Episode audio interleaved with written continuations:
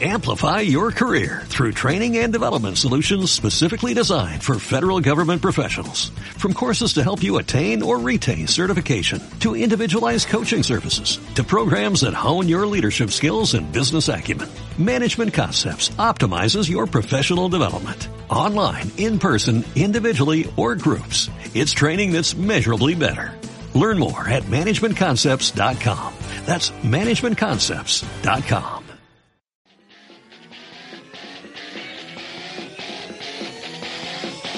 Desconozco que desconozco. Tecnología con Juan de la Herrán.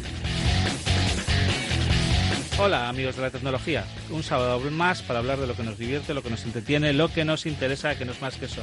La tecnología, el emprendimiento, los cacharritos, las apps, los ordenadores, las tablets, el marketing digital, el mundo que gira todo alrededor, hasta la robótica la podemos, la podemos meter aquí. Eh, hace muchos, muchos, muchos, muchos años, eh, muchísimos, que eh, había unas redes eh, que se llamaban redes de área local, las famosas LAN, y había una empresa que era la que se comía todo, la que era la más competitiva, la más famosa, la más conocida en su momento, que se llamaba Nobel. Y tuvimos el gusto porque se ve que instalábamos muchas y entonces, pues bueno, y luego que sabíamos inglés, que eso en aquel momento ayudaba mucho y todavía sigue ayudando. Es increíble que en tecnología la gente no siga, no valore tanto el, inglés como, como debería, eh, debería hacerlo. Eh, entonces, bueno, pues nos invitaron a, Las Vegas, al CES en su momento, y bueno, pues iba a decir alucinamos, no, lo siguiente, ¿no? Eh, y eso que cuando aquello era pequeño, por lo que me dicen ahora. Yo no he estado eh, últimamente, no he tenido esa suerte. Eh, pero bueno, todos los años siempre pues hablamos, contamos las novedades, lo que se presenta. Eh, no tanto las, eh, los cacharritos, o no tanto, pues, eh, no sé, el otro día con Javier Vizcaíno estuvimos hablando en su programa sobre el robot que llevaba el papel del baño, que se lo pedías por el teléfono móvil y te lo llevaba al, al baño. Hombre, pues sí, pues queda gracioso, queda divertido, pero claro, es como, como lo- donde nos tenemos que fijar es que jo, es el segundo robot, ¿no? O sea, el primero es la rumba, que nos limpia, y este de repente, jo, ya hemos metido la robótica en casa.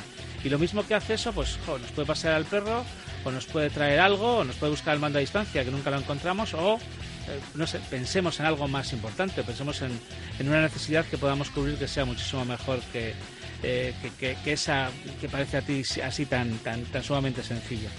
Eh, lo que nos tenemos que fijar es eso, es en cuál es la tendencia, hacia dónde tienden las cosas, hacia dónde va, hacia dónde va este mundo tecnológico. Eh, ya sabéis que a nosotros nos gusta tanto que nunca hablaremos mal de la tecnología, pero bueno, eh, si alguien quiere hablar mal o alguien nos quiere contar algo que no le, que no le gusta, algo así, pues bueno, también estamos abiertos desde este programa. Eh, deciros que es verdad que tengo acumulado un montón de correo que nos habéis enviado de Navidad. En Navidad, como hicimos más o menos un, un parón porque no habíamos grabado demasiados programas eh, y teníamos ahí eh, que hacer los resúmenes del año, pues bueno, no hemos tenido mucho tiempo para responder. Eh, pero tranquilos, eso poco a poco veis cómo respondemos a todas las preguntas, veis cómo respondemos a todas. Esto es Desconozco, Desconozco Tecnología. Comenzamos. En Onda Vasca, desconozco que desconozco. Tecnología con Juan de la Herrán. Bueno, y como siempre, invitados eh, de lujo para contar y hablar de un montón de cosas. Eh, ya sabéis que a mí no me gusta presentar a los invitados porque luego siempre me dicen, no, em, justo nos hemos fusionado ayer con no sé qué otra empresa y la empresa esa que dices ya no existe. Ahora pen- pertenecemos a no sé qué, a no sé qué otro gremio. Hoy vengo como presidente de la asociación, hoy no vengo con, como de mi empresa. Es lo divertido del mundo, del mundo tecnológico. Eh, comenzamos por Ivana. ¿Quién es Ivana? Cuéntanos. Hola, eh, bueno, pues eh, Ivana es eh, la fundadora de una agencia de marketing digital para pequeña y mediana empresa. Bien, vale. Bien, Bien. bueno, se- se- seguiremos informando. Ander, que ya está en el programa. ¿Quién eres? ¿A quién representas? Cuéntanos. Eh, mi nombre es Ander García, soy el director técnico de Drone by Drone, una empresa operadora de drones aquí basada en Bilbao, eh, y soy ingeniero aeronáutico y graduado en ingeniería aeroespacial. Eso está bien, es importante. Y- Pero tendrías que haber puesto de pie cuando lo de aeronáutico. Porque. Con la mano en el pecho. Eh, hombre, eso es, eso es mínimo. O sea, eh, yo, yo- mi padre me lo dice. O sea, a ver, cuando digas que eres ingeniero, porque os recuerdo que soy ingeniero, que no soy periodista, y por eso a veces hay gente que manda cartas diciendo, ¿qué mal lo haces? Digo, bueno, vale, pues ya mejoraré cuando haga periodismo, pero ahora como no tengo tiempo, pues yo soy ingeniero dedicado a la tecnología. Y luego tenemos un hombre eh, del siglo pasado, no, de- de- del renacentismo. Tenemos al Leonardo da Vinci de la tecnología. Es que me recuerda a mí mucho, o sea, que, que tocamos todos los palos, estamos en todos los sitios. eh, lo mismo estamos en YouTube, que mañana estamos con videojuegos, que pasado nos dedicamos a los drones, que, que de repente ahora estamos con la micromovilidad, ¿no? Jordi, ¿quién eres? Cuéntanos, que tú también has estado en el programa alguna vez. Sí, soy Jordi Monedero, cofundador de Drone by Drone y otras cosas y enredador de la vida, sin más. Bien, bien, bien. Nah, pues nos vamos a pasar bien. Eh, oye, vamos a empezar por una cosa. eh, vamos a empezar por Ivana. Vamos a... a- hay- cuando hablamos de marketing digital, o sea, siempre me encuentro con... eh, incluso fuera de micrófono nos decía Ander, pues, pues que eh, la gente hace cosas con, pues no sé, que igual no están muy bien vistas, ¿no? Pero bueno, el problema del marketing es eso, es que es que da para todo y que, bueno, son, son herramientas demasiado nuevas y que cuesta cuesta eh, pues que la gente le acabe de entenderlas o que las acabe de sacar chispas. Pero también hay una cosa que, jo, que me cuesta mucho y es eh, conseguir que la gente dé valor al marketing. Eh, es un poco como llegas, mira, no, jo, mira, te vamos a montar eh, la página de Facebook. Eh, ah, pero eso es gratis, ¿no? Digo, hombre, sí, a ver, es gratis. Hace una página, entras, te das de alta, pero mira, nosotros te vamos a dar de alta desde el administrador comercial, además te vamos a crear una cuenta, no sé qué. Va, pero eso lo hace mi primo, mi cuñado, que está por ahí o algo así. No, ¿Tú cómo vives esa sensación? Porque a mí me sigue todavía pasando incluso con clientes grandes, con clientes importantes, que no le dan, no le acaban de dar importancia. Seguimos, seguimos viviendo eso de, ah, el anuncio de la televisión, sí, sí.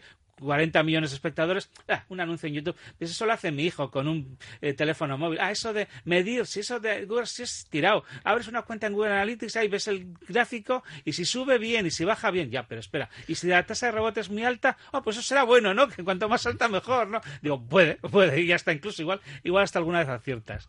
¿Cómo, ves tú esa, esa tesitura? Bueno, la verdad es que es el pan nuestro de cada día, ¿no? El marketing, el marketing digital es muy amplio eh, y lo importante es tener las ideas claras, saber qué objetivos tienes y cómo, qué herramientas utilizar y cómo utilizarlas. Todo el mundo cree que sabe utilizar Facebook. La mayoría de la gente no lo sabe utilizar, no hay una estrategia, no hay un cronograma, no, no están pensando en lo que quiere el usuario, están pensando en lo que quieren contar.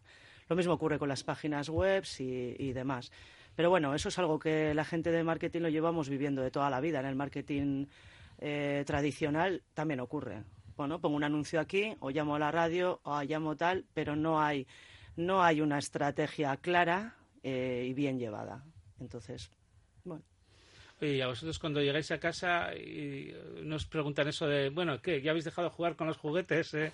¿De volar cacharritos, algo así? ¿O ya se ve el mundo de los drones desde otra perspectiva? Hombre, ya sé, ya os conozco desde hace tiempo, ya hemos estado aquí, pero cuando vas donde un cliente le dices eso, no, si vamos a volar aquí un avión y te vamos a decir dónde tienes que regar, dónde tienes que hacer las cosas, o sea, eh, la gente, o sea, lo ve ya como algo serio, algo de verdad, como un producto, y dices, ostras, o sea, que esto no es un juguete. Todavía no, todavía no. Todavía parece que eh, lo único que hacemos es divertirnos trabajando. Y eso es una de las partes de nuestro trabajo esencial, pero luego son, son herramientas muy eficaces. Eh, parecen juguetes, no lo son, y, y, bueno, pues luego hay que justificar al cliente y, y, a quien no es cliente también, pues que es una herramienta y, y por qué se nos contrata, por qué volamos y cuál es el valor añadido de nuestro trabajo pero fundamental. Pasárselo bien es, es, la clave. Es curioso, eh, intentamos, recuerdo, que con, con, vosotros hacer un proyecto, ¿no? Para eh, un tema de turismo, ¿no? De decir, jo, pues mira, vamos a ver si podemos hacer unas capturas de toda la zona de, de, de, por donde está el, el, el, el, hotel y que la gente tenga una perspectiva nueva, que incluso pueda hacer cosas, no sé qué tal, ¿no? Y, y la verdad es que me llevé un chasco, ¿no? Porque cuando jo, se lo explicabas, se lo contabas y le explicabas el potencial que tenía, ¿no? O sea, que le estabas contando, haciendo algo que, mira, jo, pues hace años se hacía con un helicóptero y costaba una burrada. Y ahora mira por, por nada vas a tener una perspectiva de algo que no tiene nadie. O sea que no, no, no nadie puede ver o sea nadie va a ver tu sitio desde arriba. Y para qué quieren ver desde arriba No, hombre, no, no es que quieran, pero, pero estás dando un valor añadido y además tú fíjate que, que ellos incluso ven realmente la naturaleza. No, pero esto se vende solo, esto no hace falta, esto, se vende solo, ¿no? Es, es terrible, o sea, que, que, la gente, o sea, no... Eh, eh, ¿qué, ¿qué, es? Porque eh, la, perspectiva de, de, ver imágenes con dron todavía no se entiende o, o, se considera algo sencillo, algo fácil o, o, no hay no hay educación, por ejemplo, no hay cultura del cine, cultura de, de entender lo que puede llegar a filmar un dron, por ejemplo. Bueno, no hay, lo que no hay es cultura del dron. Es una herramienta relativamente nueva y todavía eh, queda mucho por enseñar. Nosotros hacemos mucha divulgación con todas nuestras comunicaciones. Enseñamos qué es lo que se puede hacer con el dron, para qué sirve el dron, qué potencial tienen esas imágenes. Por ejemplo, pues, en, agricultura de precisión que trabajamos. Es decir, ver, ver los campos desde arriba y con un punto de vista muy diferente al que se tiene habitualmente, con información muy buena de cómo están los cultivos, con cámaras eh, multiespectrales, por ejemplo, e, esa eficacia que es, es la que es y, no hay ningún tipo de duda de ella, vendérsela al agricultor es muy difícil. ¿Por qué? Pues porque el agricultor es, es, un, es una persona muy tradicional y le gusta sentir la tierra, le gusta escuchar el viento y se basa mucho pues en su experiencia. Y introducir este tipo de herramientas tan nuevas cuesta mucho, cuesta mucho y la tecnología en este caso tiene un coste de entrada muy muy muy alto, muy alto porque sacar fotografías y vídeo aéreo para hacer películas, pues eso sí que se ha visto de primera mano y, el mercado lo ha, lo, ha, lo ha comprado muy rápidamente, pero la expansión hacia otro tipo de mercados más técnicos eh, en, los que la eficacia es, eh, es más dudosa, hay que emplear muchos recursos en enseñar realmente y en divulgarlo. Eh, Jordi, dame envidia. ¿En qué hotel estuviste de Las Vegas? En el París. Bien, vale. Pero lo cogí 11 meses antes, a muy buen precio. No, no, no. En Las Vegas podemos seguir ofertas, pero eso hay que cogerlas con, con, mucho, con mucho tiempo. O, y yo muchas veces digo, o sea, tampoco tienes que estar eh, céntrico, céntrico. O sea, me refiero que, hombre, el estratosfera estás como un poco eh, al final. Pero oye, el, el tranvía este, bueno, el, tranvía funicular, ¿cómo llamarlo? O sea, no sé. Sí, no sé. El, bueno, este que han puesto es una gozada. O sea, llegas a cualquier sitio, vas a cualquier hotel en, en nada de tiempo. O sea, te puedes mover por Las Vegas, que es una, que es una yo voy a confesar una cosa. Yo he estado muchas veces en Las Vegas, pero nunca he estado de noche. O sea, he ido siempre a trabajar y trabajaba y luego me iba a dormir. O sea, y todo el mundo cuando me cuenta, pues no sé, y veo las películas y veo las cosas y digo, jo, un año tengo que ir a, no hacer el pardillo e ir a, ir disfrutarlo. O sea, de verdad, porque cuando me cuentan todas las cosas que suceden de noche o veo las películas, la verdad es que digo, jo, pues yo no vi, no vi todo eso que me estás contando. La verdad es que, pero no sé, yo disfruto, quizás es que disfruto de otra, de otra forma, de otra manera Las Vegas. Pero, jo, la verdad es que eh, Las Vegas, eh, no sé te pasa lo mismo, Jordi, no se puede contar. O sea, tienes que ir para, para poderlos ah, explicar. absolutamente. Yo sí he salido de noche, pero no he jugado jamás un euro en seis veces que he estado. Y la verdad es que es apasionante darte una vuelta por los casinos y ver lo que pasa. Es, para mí estamos un poco locos. A mí me, pasó, me, pasa con Matías, o sea, yo eh, solo he jugado una vez era, además decía, voy a gastarme un, un dólar, solamente voy a gastar un dólar. Y ya veré en qué. Y entonces, eh, además fue la primera vez que fui a Las Vegas y lo recorría todo. Y de repente vi una máquina tragaperras como de 5 metros de alto con un cacharro enorme. O sea, era una palanca enorme que tenías que bajar. Y ya cuando yo fui la primera vez, ya no había palancas. O sea, ya las palancas se habían quitado y era todo de botones. Ya no, no hay, no hay, en Las Vegas no hay ninguna máquina con, no hay ninguna máquina con palancas. Esa fue la, la primera decepción, ¿no? Que me digo, porra, yo quería jugar a una así, bajando la palanca, eso ya no, ya no existe. Y esa, de repente vi esa máquina, en la apuesta mínima en esa era un, dólar, y digo, no, no, aquí, zas, o sea, en este juego, ¿no? Eh, me devolvió el dólar y dije, ya está. O sea, ni he ganado, no he perdido, ya me parece, me parece, me parece suficiente. Oye, te la voy a poner fácil. Eh, drones, eléctricos, eh, ¿qué has visto por allí? Joder, he visto muchas cosas y muy interesantes.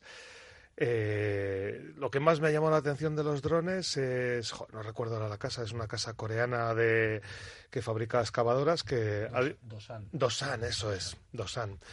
Dosan, que es una fábrica de excavadoras de construcción coreana que ha diseñado un dron para el control de minas, que te hace fotogrametría a la vez que te está controlando los camiones, quién está entrando, qué excavadora está trabajando dos horas de autonomía en 25 kilos en, un dron gigantesco, muy grande, pero solo de 25 kilos. de asustar, de, asustar la idea y, la tecnología. Y después hemos visto directamente allí excavadoras que las manejaban con un móvil. O sea, excavadoras gigantescas que las manejaban con un móvil. Todo absolutamente controlado. Y cuando hablas de eso, eh, merece la pena la carrera espacial, o sea, en el sentido de merece la pena seguir mandando satélites para todo este tipo de cosas cuando con los drones podemos resolver la mayoría de los problemas que antes sí parecía que era, era lo único que podíamos hacer, mandar un satélite y venga, empezar a hacer fotografía espectral, no sé qué, pata, pero jo, ¿a qué coste salía cada foto? Eh, el dron yo creo que ha democratizado todo esto, ¿no? Lo ha abaratado de manera eh, exagerada, vamos. Eso, eso lo sabemos. ¿Cuánto costaba antes hacer una fotogrametría de una cantera? ¿Te imaginas? No, una topografía de una cantera. Pensemos en eso. Hubiera sido imposible, meses de trabajo. Ahora estamos hablando de que hay un dron que te lo hace a diario. Que hace a diario cuántos, cuántos metros cúbicos, hablamos siempre de una mina a cielo abierto, cuántos, cuántos metros cúbicos están consumiendo y cuántos están llevando. O sea, ¿os imagináis? O sea, es, es como brutal. Esto es el triunfo de la tecnología, ¿no? No sé si es para bien o para mal, pero es el triunfo de la tecnología. Siempre, para bien. De todas maneras, para defender a, mis compañeros aeroespaciales, los satélites... El INTA, los del INTA, el Instituto Nacional de Técnica Aeroespacial. También, también a ellos. Los satélites se seguirán teniendo que usar. Eh, yo, cuando hablo del dron, hablo de una herramienta. Y cuando se habla de los satélites, es otra herramienta. Y cada uno en un, en un formato diferente. El, el dron volando a alturas muy bajas te da muy buenas resoluciones para zonas concretas como una mina y el satélite da resoluciones mucho más grandes, eh, hablando ya en macroescala. Cuando hay grandes incendios, por ejemplo en Australia, cuando están haciendo las inundaciones de, la tormenta Gloria, el satélite te da una escala muy grande y te da mucha información de mucha superficie y eso es interesante también es, es, increíble, ¿no? O sea, cuando, cuando lo cuentas, cuando explicas todas estas cosas, ¿no? O sea, y lo estoy viendo y, es, es, algo que digo, joder, o sea, no sé, me dan ganas de decir, os voy a pedir trabajo, o sea, de verdad, porque es que me, me divierte tanto. Oye, espera, vamos a meterle, ya que estamos pidiendo trabajo, vamos a meterle el, el de la Tecnalia, que seguro que no me va a dar trabajo.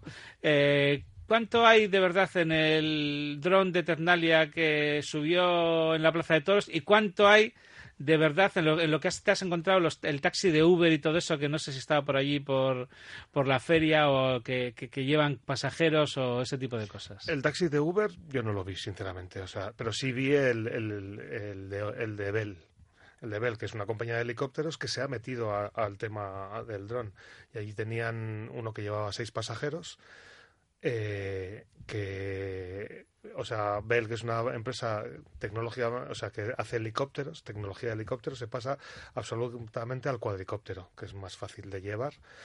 Yo creo que todo esto todavía son o sea, aproximaciones a lo que va a poder ser. Ejercicios de estilo, ¿no? Sí, el módulo Pininfarina, que luego eh, hizo que todos los Ferraris cambiaran y se revolucionaran y tuvieran una forma distinta. El Lancia Stratos, lo mismo, o sea, de repente todos los coches, pero, pero no era un vehículo utilizable ni usable. Claro, hay un enorme problema, ¿no? O sea, el, el helicóptero, el dron, no es, una, no es una aeronave eficiente.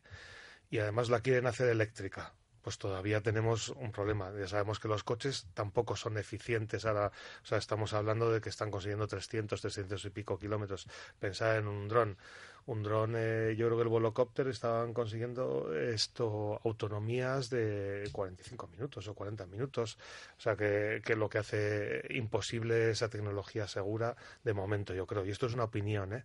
O sea, allí estaba el Super Stand eh, de, de Bell enorme, eh, con los drones de transportes que los veo mucho más posibles, sabes, mucho más pequeños, pero pero estos drones de transporte de gente yo creo que todavía pasará un tiempecillo y además todavía tenemos que repensar un poco la, aviación en ese sentido. Pero es una opinión, ¿eh? Ander, ¿y el dron de Tecnalia? Eh, Puede ser políticamente correcto. Yo lo vi volar, yo lo vi volar en, en y volaba y era un concepto de dron interesante. Eh, como prototipo, pues funciona. Eh, lo que pasa que eso luego hay que llevarlo a línea comercial eh, y hay muchas casas comerciales, pues como Volocopter, como Han, como Bell. Airbus está haciendo las primeras pruebas de vuelo también, ya se ha visto volando. Eh, hay una tendencia, hay una tendencia, pero que todavía a nivel de mercado es muy complicado que se implante, salvo estudios muy prototipados, pues como el de Singapur, ¿no? Que Volocopter pues parece ser que se va a poner en marcha allí. Hay que apostar mucha pasta y hay que poner mucho dinero encima de la mesa para poder llevar eso al mercado. Es una tendencia. Eh, ahora mismo no, pero dentro de cinco años puede que con los mismos o con otros actores puede que, eso se lleve a cabo. Y bueno, pues Tecnalia eh, pues como ejercicio de diseño y ejercicio de propaganda, pues eh, estupendo. Eh, que siga que siga la línea marcada por los competidores y a ver si somos capaces de, estar detrás de ellos. Ivana, no, no, sé si te pasa a ti, ¿no? O sea, cuando yo hablo con muchos clientes, les veo con una carencia de conocimiento de herramientas tecnológicas, de la tecnología, pero bestial, o sea, bestial en el sentido de que casi casi, o sea, hay veces que les cuento cosas y me miran con una cara y digo, pero si esto, si pones en Google lo que te acabo de contar y, tienes 17 manuales, lo puedes leer, lo puedes hacer casi tú, si, que no, es para tanto, ¿no? O sea, algo así. Eh, y es, eso también me sucede una cosa, ¿no? Ese, desconocimiento también me provoca que los clientes te vienen y te piden eh, cosas imposibles. O sea, a veces, ¿no? Que dices, a ver, si solo tenías que haber leído, ya no te pido los 17 manuales que había, solo un poquito. O sea, para poder entender, para poder, y es que quiero un sistema eh, que, que, que, me venda volando. A ver, que no, que no, que no hay cosas que vuelen, o sea, que no hay nada, ¿no? Mm, mm. Entonces, eh, siéntate, eh, aprende un poco, pero, pero a nivel de gerencias, a nivel de cosas así, incluso gente que acaba de salir de la universidad, que está ahí de gerente y tal, y dices, pero bueno, esto por lo menos podía haber leído algo, ¿no? no, no, no, no, o sea, no, no, no. encuentro un, gap en, el mundo de la tecnología, en el mundo de, aplicar la tecnología al marketing, a las ventas, a cosas así, terrible. Sí, lo ven como milagroso. El otro día, por ejemplo, nos pedían eso, que querían un, una página posicionada como Amazon pero era una pyme y yo siempre digo, bien, si tienes el presupuesto de miles de millones, pues se podría hacer con un equipo que, que lo diseñemos todo, pero si no, no. Lo que intentamos siempre es intentar hablar en, muy claramente eh, sobre lo que es el proyecto, que hagan una reflexión sobre su empresa, verdaderamente qué les interesa y qué herramientas van a poder utilizar y van a continuar.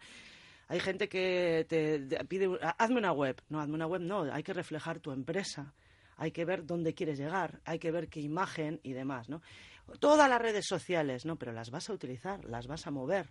Y siempre decimos, es como poner una piscina que la vas a dejar ahí sin mantenimiento, pues te va a generar problemas, te va a generar eh, animalitos no deseados y, demás, ¿no?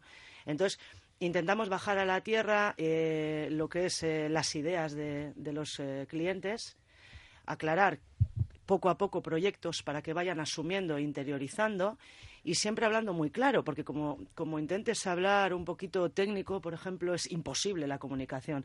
Ellos saben mucho de lo que, de su sector, pero de temas digitales, eh, incluso de, marketing en general, no saben. Entonces, tienes que buscar un punto de conexión en la comunicación que, que puedan interiorizar lo que les estás diciendo y puedan seguir con el proyecto.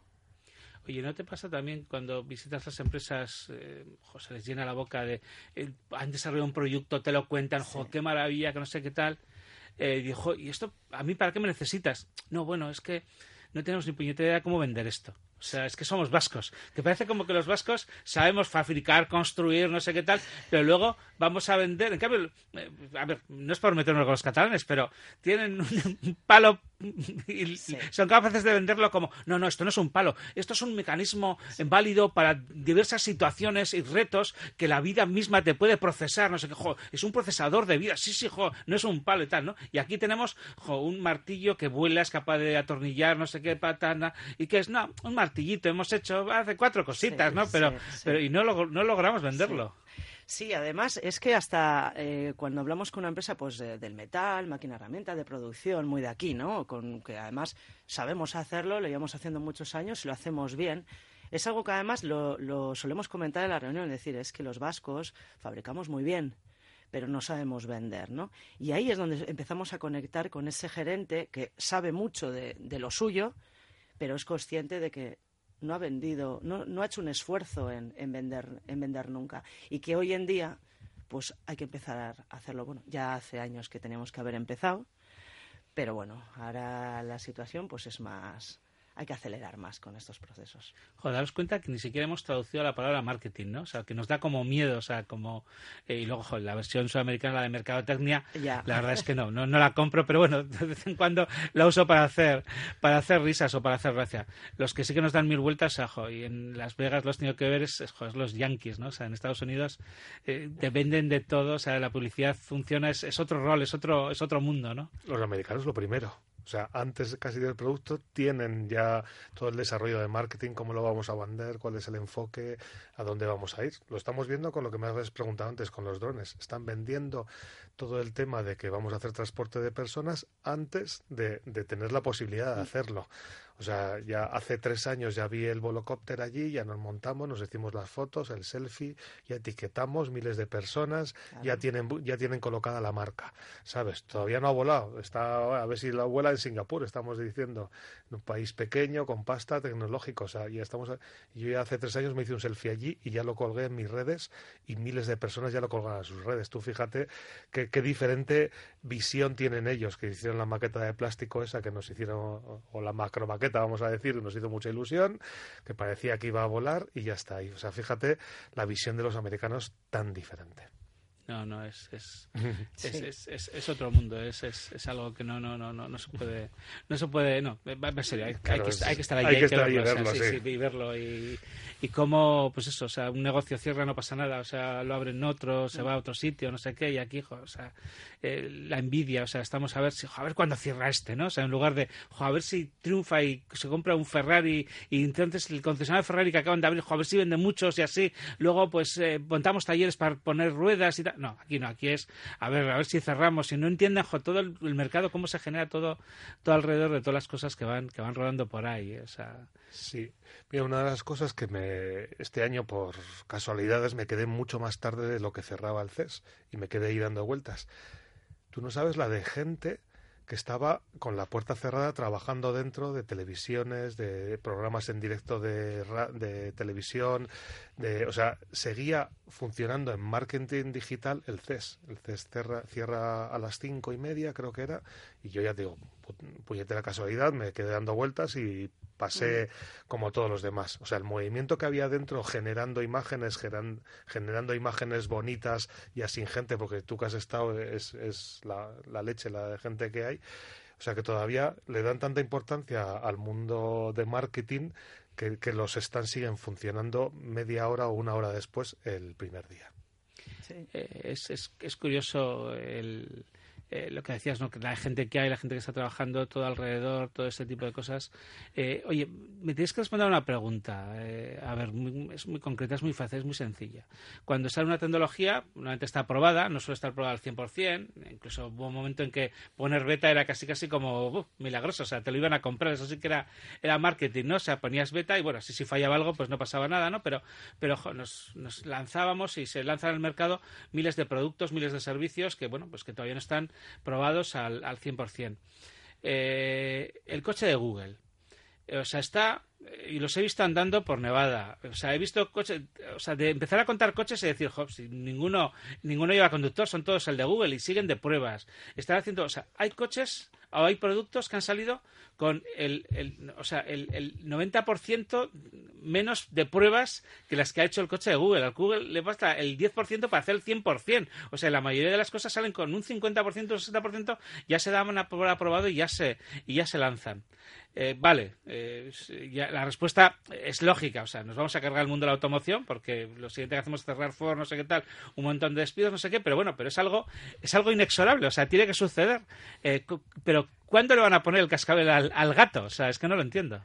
Mira, para eso el BMW, el stand de BMW era sorprendente este año. No, no estaban los coches eléctricos como otros años, o, o había una zona donde te podías montar los coches para hacer drifting, bueno, un poco propagandístico con su cola y tal. Pero dentro de, del stand lo que tenías era una zona para sentarte para ver lo cómodos que eran los asientos y una gente que estaba dando charlas sobre el primer paper que se había escrito sobre, la, sobre los coches autónomos. Ya sabéis que todo el tema de decisión de si es un coche autónomo va, a tomar la decisión de, o sea, si va a tener un accidente, tiene que tomar unas decisiones. ¿A quién te mata? ¿A ti que, que estás en el lado del conductor? ¿El de la derecha? ¿Al peatón? Eh, ¿Esos parámetros se pueden ajustar? ¿No se pueden ajustar? ¿Qué vamos a hacer? Entonces, eh, y el mercado de automoción yo creo que está eh, o sea, tiene, tiene ahí, sabe que va a cambiar absolutamente y no saben por dónde va a ir. O sea, se está reteniendo, yo creo, de manera no sé cómo artificial, ¿no? Está la ética, sí, es como decir, no, que mucha gente me pregunta, ¿los Teslas autónomos funcionan en Europa? Sí, funcionan en Europa, pero no es legal. ¿Cómo que funciona en Europa pero no es legal? Sí, esto es así. O sea, la gente que tiene Tesla, que ha comprado el autopilot, puede ir por España y nadie se va a enterar que funciona pero, pero está funcionando, pero no es legal. Tienes que llevar las manos para que la policía vea que estás conduciendo. Sí, de hecho, estamos ahí hemos hecho unas manos de, con una empresa 3D para poder poner para que la gente pueda estar jugando al mus en el coche. Quiero decir que, que, que, es muy complejo ese, ese, tema que preguntas, es decir, que es fácil. Y mira, y BMW es el que más claro lo tenía, que no trajo coches, era, era increíble. No, ahí cuando me preguntaron por qué el Space y y habían decidido quitarse de, de Google o de Alphabet y, y poner a un CEO, yo la primera razón que les dije, bueno, pues porque creo que este CEO por fin va a sacar el coche de Google y estos no quieren ser los que salgan los periódicos diciendo Google se carga a Detroit, la automoción Ford y no sé qué. Ah, no, está ha sido el gerente este que hemos puesto. Eh, echarle la culpa a él. O sea que, entonces ya, ya por ahí ya, llevamos un, ya llevamos un pasito. O sea, ya casi casi estamos, estamos haciendo, haciendo algo. Eh, y, si no hablamos del coche de Google, podemos hablar de micromovilidad. ¿Has visto el Segway ese que va sentado que parece el, el de Wally? O sea. Sí, sí, estaba, además estaba justo al lado de, DJ, de, de, JI, de los, de los drones, y lo, hemos visto ahí por encima. Yo, yo, tengo claro una cosa, y es que en las ciudades eh, se van a dejar de usar los coches. Sí. O sea, la ciudad se va a convertir en, pues eso, totalmente peatonal, habrá que rehacerlas, habrá que reconstruirlas, habrá que ponerlas de otra forma, no como el Ayuntamiento de Bilbao que de repente decidió la calle Paraguirre va a estar cubierta y no sé qué, te digo, jo, qué bien, yo además recuerdo que lo primero que pensé, jo, qué bien cubierta, ¿no? Y claro, como hay un incendio, ¿por dónde pasamos la escalera de bomberos, ¿no?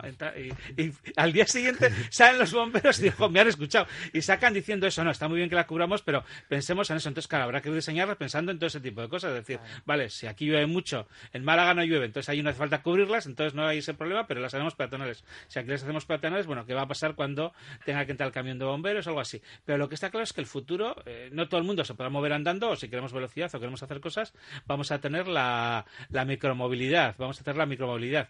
Eh, y, claro, eh, siempre decía lo mismo, no, el patinete o el Segway no es para mi abuela, o sea, con ese cacharro pues no van a ir ellas. Pero oye, cuando he visto ese sillón parecido al, de Wally, al de, al de los obesos de Wally, ¿no? Porque estaba toda la gente en, en la nave, digo, esto va por aquí, o sea que funciona o es un ejercicio de estilo también. No, no, allí funcionaba, desde luego, estaba, eh, lo estaban estaba moviéndose. Pero a mí me han sorprendido más otras cosas para movilidad. He visto de LG una silla de ruedas, eh, como una rumba, vamos a decir, por explicarlo fácil, para, para los, eh, los tetraplégicos, para poder moverse con órdenes y que se mueva y que identifique toda la casa. el tema de los exoesqueletos y la robótica de eso es un avance impresionante. ¿eh? Impresionante. Estaba Delta. Los de los aviones tenían exoesqueletos. O sea, fíjate, una compañía de aviación que estaba presentando exoesqueletos. O sea, hay una mezcla de cosas terribles. Hemos visto, he visto bicicletas que, que son los eléctricas que frenan cuando se encuentran un peatón. O sea que estamos metiendo ya la, inteligencia del autopilot, digamos, estamos metiendo en bicicletas, en, aparatos mucho más pequeños, ¿no? En, procesos más pequeños. Eh, sí que ha crecido muchísimo todo, todos los, los sistemas de micromovilidad. Había, ahí hay una parte casi llena por los startups de, de Shenzhen, porque los startuperos realmente son todos chinos ahora. O sea, en tres años ha habido un aumento de los chinos brutales, hay de todo. Pues de, de, de, de, patines había montones, de todos los colores, de todas las formas, de todas las, de las posibilidades. O sea que Seaway sí que es el puntero, pero que, hay miles de, de, empresas que están haciendo micromovilidad, como dices tú. O sea que el mercado se, se va a revolver sí o sí. Sí, sí, sí. No, y no sé si tendremos que, con dos patines hace el coche y se monta o juntamos, no tengo ni idea de lo que va a pasar, pero algo va a pasar seguro.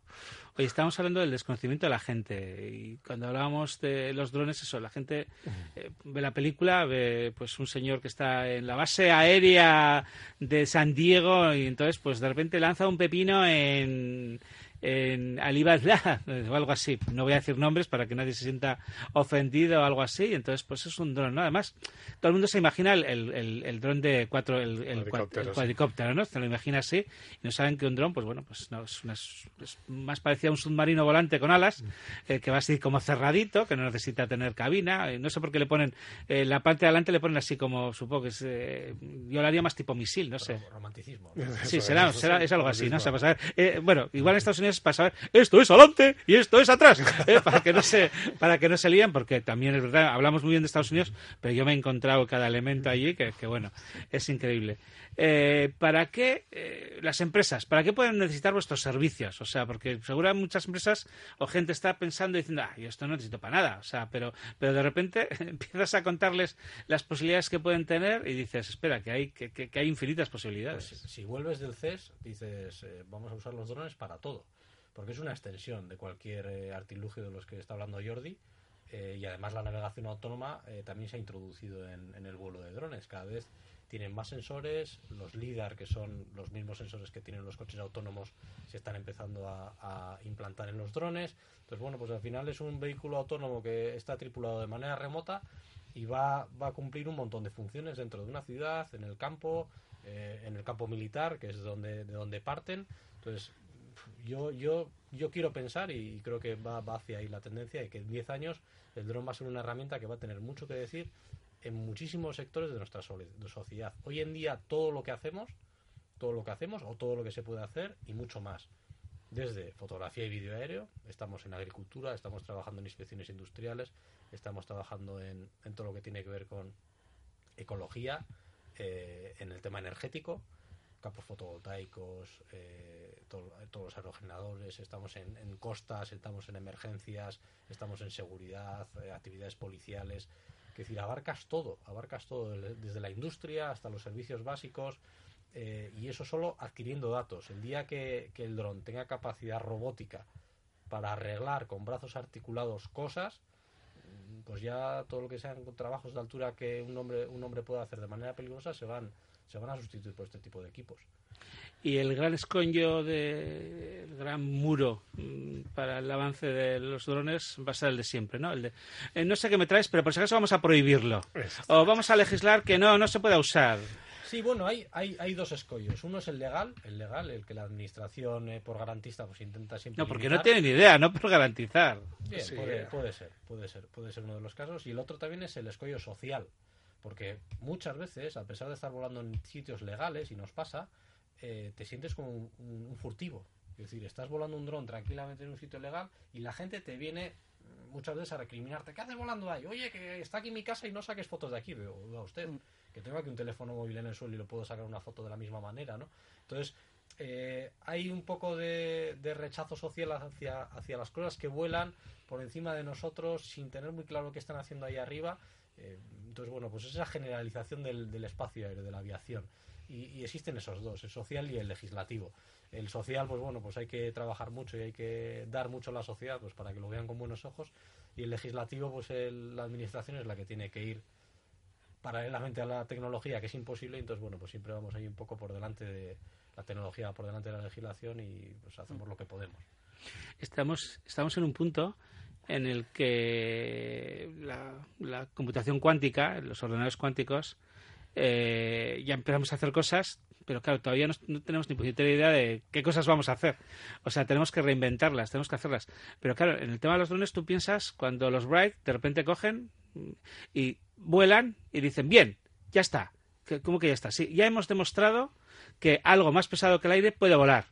Pero no se lo plantearon como, eh, bueno, y ahora vamos a ver cómo hacemos que vuelen 300 personas metidas dentro, cómo transportamos un elefante desde Australia hasta no sé dónde. O sea, claro, no veían ese, ese negocio, ¿no? O sea, es, cuestión, de potencia y de las leyes de la aerodinámica son las mismas para todos y desde toda la vida. Sí, pero, pero, pero una vez resuelto el problema, dices, joder, luego todo lo que tienes, ¿no? O sea, todas las cosas que hay. Y con los eh, drones, otra vez, volvemos a tener lo mismo, ¿no? O sea, dices, joder, es que date cuenta, o sea, eh, el otro día veía un dron, ¿no? Que te sigue O sea, que decir que te hace fotos y te sigue, y entonces pues, pues, el dron pues te sigue, tú te vas moviendo, supongo que tendrá, no sé cómo funcionará, pero supongo que en el móvil pues tendrá eh, un sistema que va siguiendo al móvil y te va siguiendo, y entonces te está haciendo las fotos y puedes incluso, voy a, voy a hacer el programa de radio hablándole al dron y, jo, qué maravilla, o sea, voy andando y el dron me está grabando y tal, y, dices, y entonces de repente, jo, empecé a pensar, digo, jo, qué chorrada, ¿no? O sea, cuando evolucione esto todo un poco, vamos a tener eh, un dron metido dentro del móvil y que, anda, me he dejado el móvil en casa, no, tranquilamente el móvil me va a venir volando, ¿no? O sea,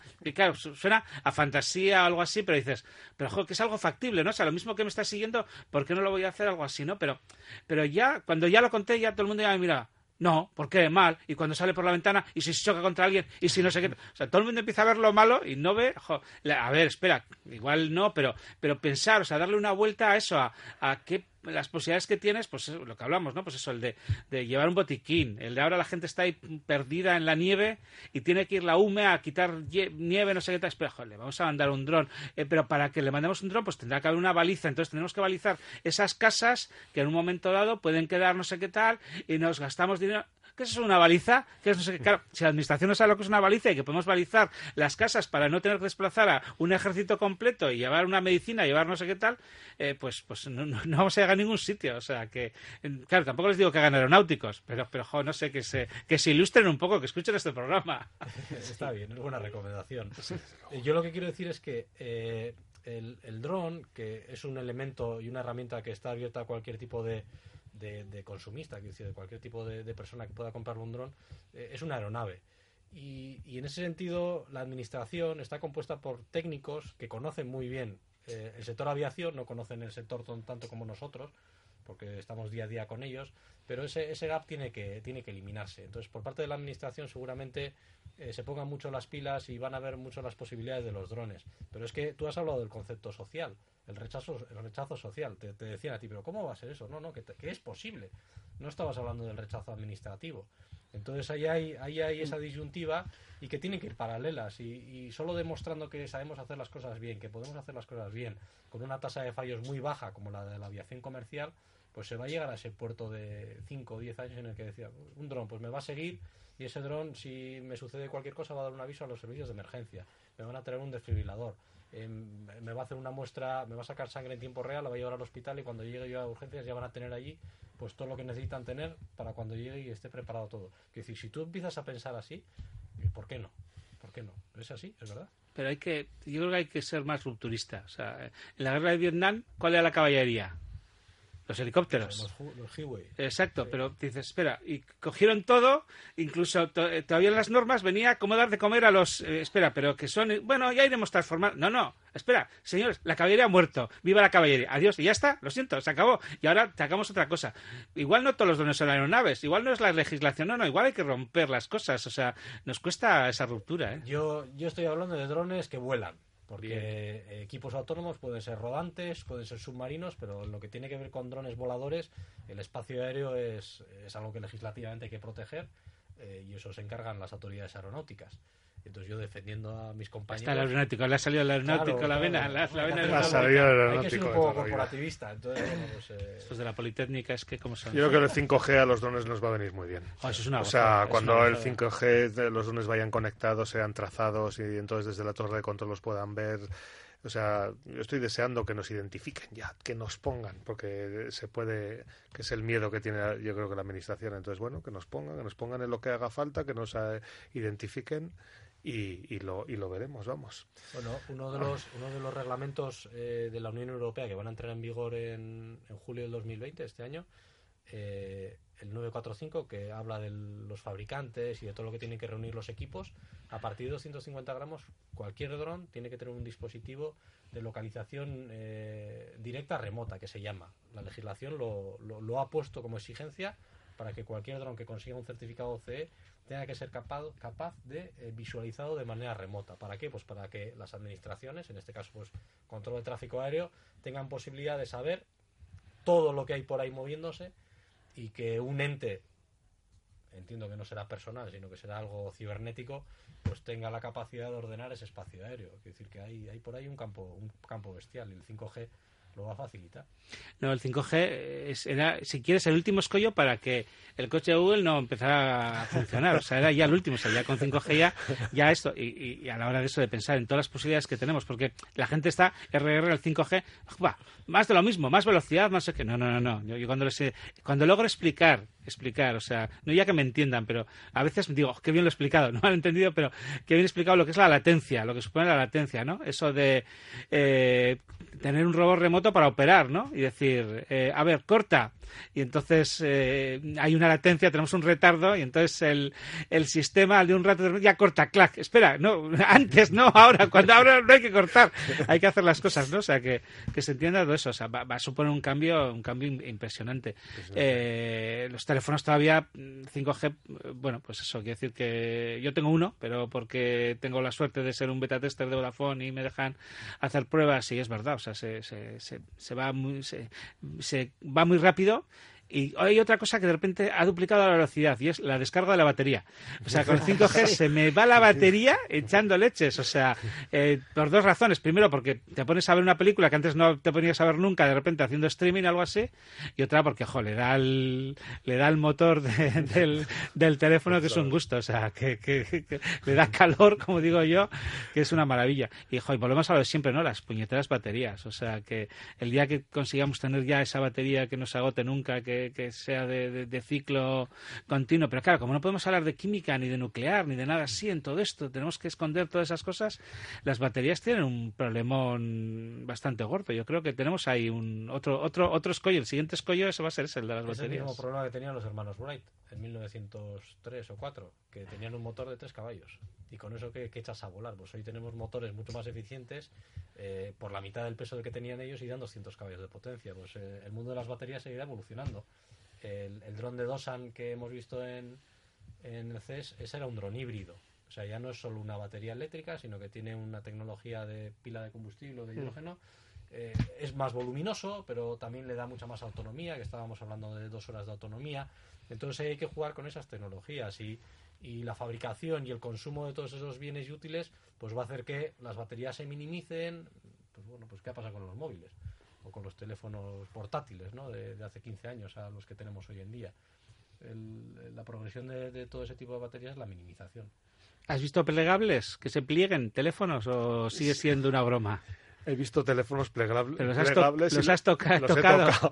y los has plegado. sí, sí. Ah, bien, ¿y funcionan? Funcionan durante estas dos veces. Yo a mí no tampoco me gustan ni, ni, ni veo la necesidad. Pero bueno, ya sabes que esto de la tecnología no sabes, pero sí, pero tienen esta cosa como que es débil como que un golpe, una cosa se va a cascar y después, claro, es el doble de gordo que, un móvil normal. Los he tocado, los he tocado varias veces y ya los había tocado aquí en Bilbao, ya me habían me habían dejado de Samsung, que también tengo la suerte de que me dejan cosas, y yo la verdad es que no soy muy, muy de, eso. yo de Samsung siempre me fijo en el marketing y siempre lo pongo, hay un ejemplo que ahora voy a poner un segundo ejemplo, o sea, siempre en los cursos siempre quedo y siempre hablo del Note 7, ¿no? Eh, ¿Quién se acuerda de que se quemaba ese móvil? ¿Cuál? ¿Había un móvil que se quemaba? Sí, ¿no os acordáis? Y era una cosa, o sea, y la gente decía, Samsung ha muerto, o sea, este no sé qué tal. Hijo, su departamento de marketing se hizo una maravilla, ¿no? Y ahora otra es el sacar una porquería de cacharro que se dobla y ahora todavía ya tiene me parece que un millón de pedidos, o sea, confirmados con prepago, o sea, del, del trasto este, que ya no se va a llamar Folk, me parece que se va a llamar de, de otra forma, tiene otro nombre que no recuerdo ahora. Eh, el marketing lo, lo, hace todo, o sea, es una maravilla, ¿no? Ese es el arte, ¿no? Que es todo, todo es, una, es, una, es, una, oportunidad.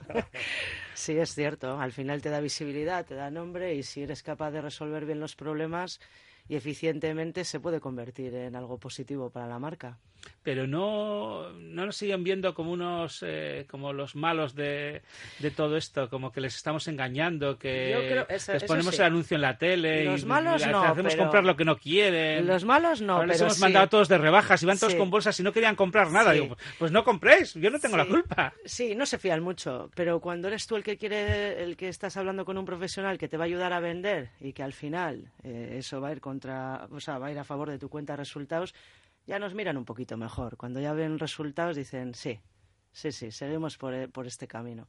Lo que pasa es que de primera sí que hay cierta desconfianza, porque creen que les estás vendiendo, pues eso, una moto, ¿no?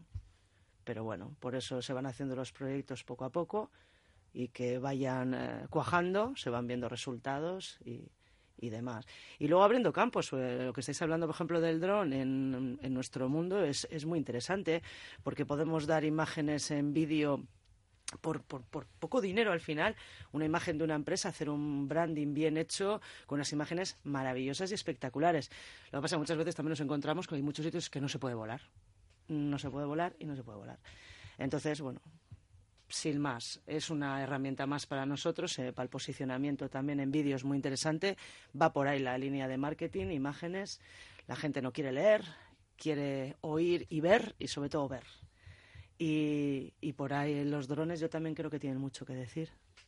Yo pensaba que a mí me encantaba la avioneta esa que despegaba de Sondica, iba por las playas, eh, Ah, sí. y iba de playa en playa, ¿no? O sea, ¿Con, no, la, con la pancarta? Sí, la pancarta. No, no, no, no acabo de recordar la, Sí. la publicidad. Un- yo incluso le convencí a mi padre de, de ir un día a ver cómo narices aterrizaba, ¿no? O sea, porque lo que más me costaba era despegar más o menos lo podía entender. No, de- bueno, no pues... despega con la pancarta. eh, la coge. Sí, por eso, que, que, que tú quieras verlo. coge- la pancarta la coge en una pasada. Y luego la suelta. O sea, sí, que, decir, que la suelta antes de... de- Sí. Yo decía, pues ¿cómo lo hace? O sea, la lleva y yo digo, bueno, pues igual todavía me imagino que alguien la, la- la despliega y luego aterrizar, ¿qué hace? La, la, la, la tira o la tira por ahí y, y si se engancha luego en un avión por ahí, ¿no? Y, y tuvimos que ir a Sondica. También es verdad, eran unos tiempos, imagínate cómo era Sondica, que podía, casi casi llegábamos en coche hasta la pista. O sea, y podías salir a la pista a recibir a tu primo que venía y, y la cafetería estaba en la, en la propia pista. O sea, era, era una cosa muy, muy, muy divertida. Como que casi yo, todos los unos de enero, los aeromodelistas volábamos en la pista central. Nos dejaban los aviones de aeromodelismo, nos íbamos a la pista central y volábamos los avioncitos.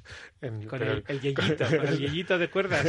no, un poco más adelante, con ya aviones de radiocontrol. Que el volábamos- Sancho, el Sancho, el Sancho. El- sí, toda esa, toda esa panda de la escuela, el Sancho, y- pues volábamos en la pista. Sí, sí. O sea, no, no, no, no sabía eso. que- Sí, que- el, Pues el día 1 una de enero que no había vuelos a Bilbao, entonces hasta las 2 de la tarde, pues los aeromodelistas nos podíamos sentir pilotos allí.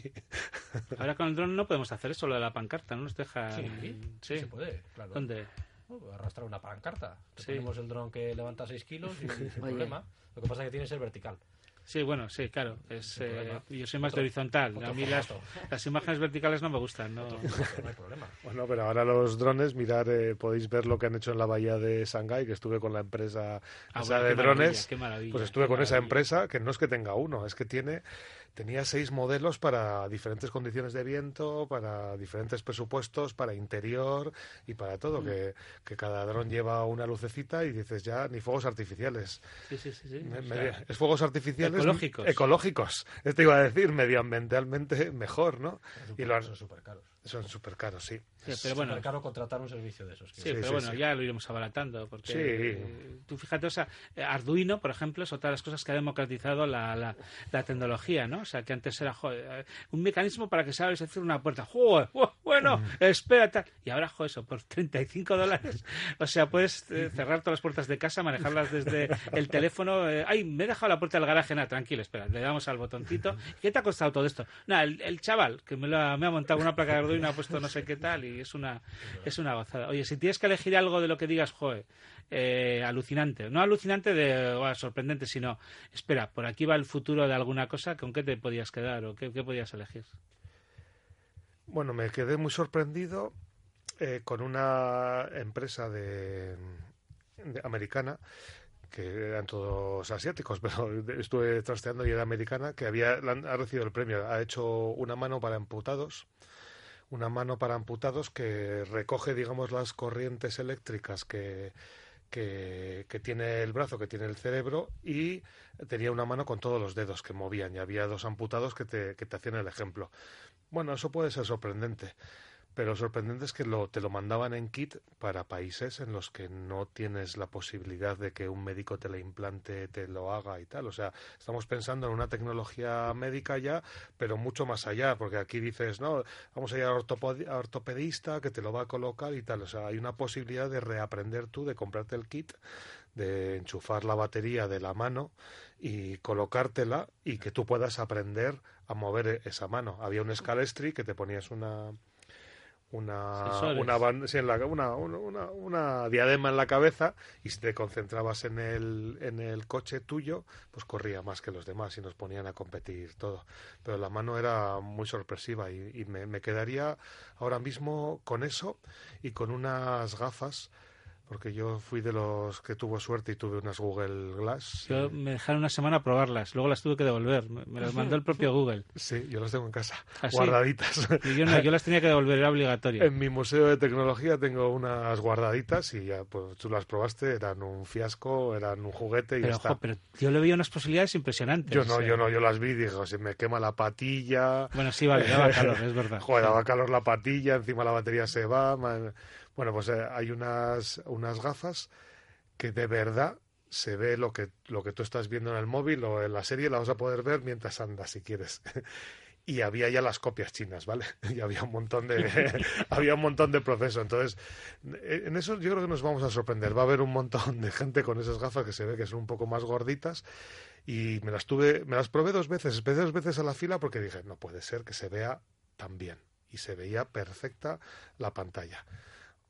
A mí el CES lo que me gustaba era eso, lo que acabas de decir. Es cu- cuando es una- un ejercicio de estilo, no, sino cuando es una commodity. Cuando es algo que se puede meter en una caja, o sea, eso el Canal Plus que decía yo, ¿no? O sea, que dices, no, llega, la gente lo enchufaba en casa y de repente, ah, mira, ya no salen rayas, ya se ve y no había que hacer nada, ¿no? En cambio, siempre digo lo mismo, o sea, la impresión 3D, lo que le falta, o sea, porque Sí. que si calibro, que si no calibro, que si el aire acondicionado, que si hace frío, que si hace calor, La humedad. le, la- le afecta a todo, o sea, Sí, dices, eso. esto no es una commodity. Yo cuando las veo en los grandes almacenes, hay que las intentan vender y Dios, no, no, no, no, no, no lo vendáis, que van a venir todo el mundo a devolverlas, no os Sí. volváis locos. En cambio, joder, eso en la mano que dices, joder, que se puede meter en un kit, que se pueda enviar, que ya se puede instalar, que dices, joder, Pues que eh, venían los dedos desmontados. Me llamó la atención. Digo, ni siquiera el kit eh, había trabajado el tío en Ikea porque no podía ser. O sea, venía, venía como decías tú, como Arduino. Venía la, la mano desmontada, o sea, a lo mínimo para poder meter en la caja y decir, venga, montate tu, tu mano y, y empieza a trabajar con tu mano. Muy, sorprendente. Y muy sorprendente, eh, estaban allí los, los hombres dándote la mano para que tuvieras la, la sensación y muy sorprendente.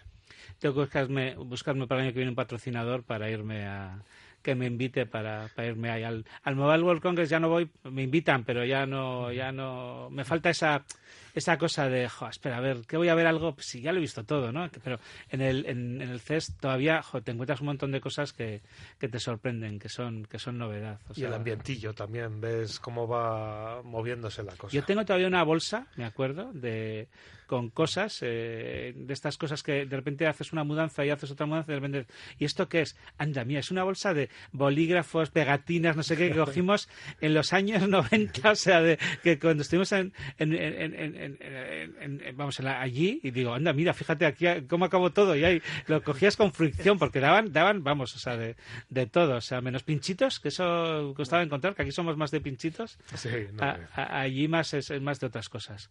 Oye, hablando, hablando, ya nos hemos comido casi casi el, el programa entero. O sea, lo que sí que me gustaría, Ivana, mira, tenemos una tertulia de, de marketing, o sea, que solemos hacer cada dos meses. Te voy a invitar para que vengas y cuentes más cosas. O sea, Encantada que, la vida. eh, si tuvieras que decir, ya para terminar, ¿cuál es el hecho diferencial que tiene vuestra compañía Click Estrategia? ¿Cuál es?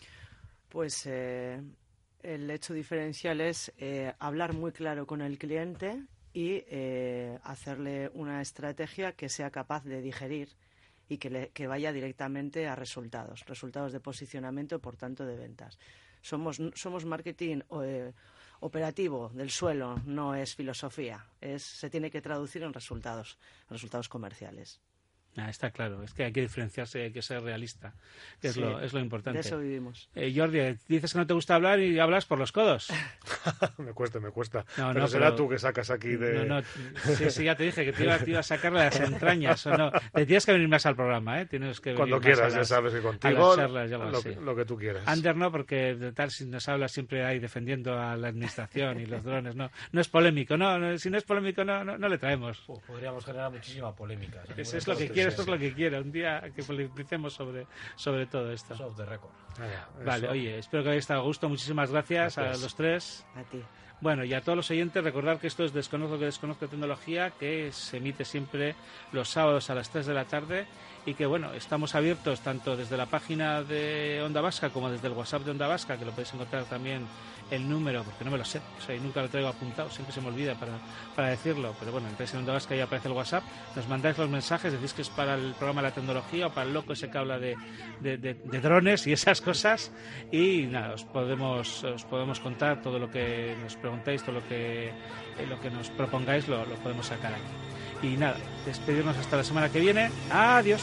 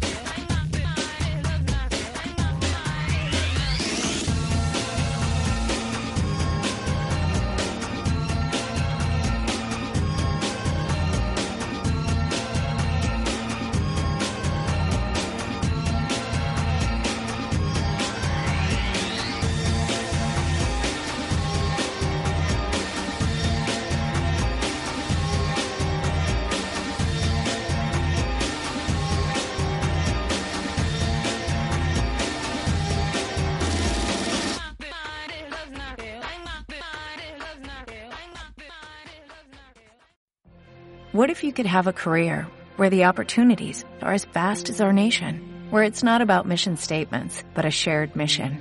At U.S. Customs and Border Protection, we go beyond to protect more than borders, from ship to shore, air to ground, cities to local communities. CBP agents and officers are keeping people safe. Join U.S. Customs and Border Protection and go beyond for something far greater than yourself. Learn more at cbp.gov/careers.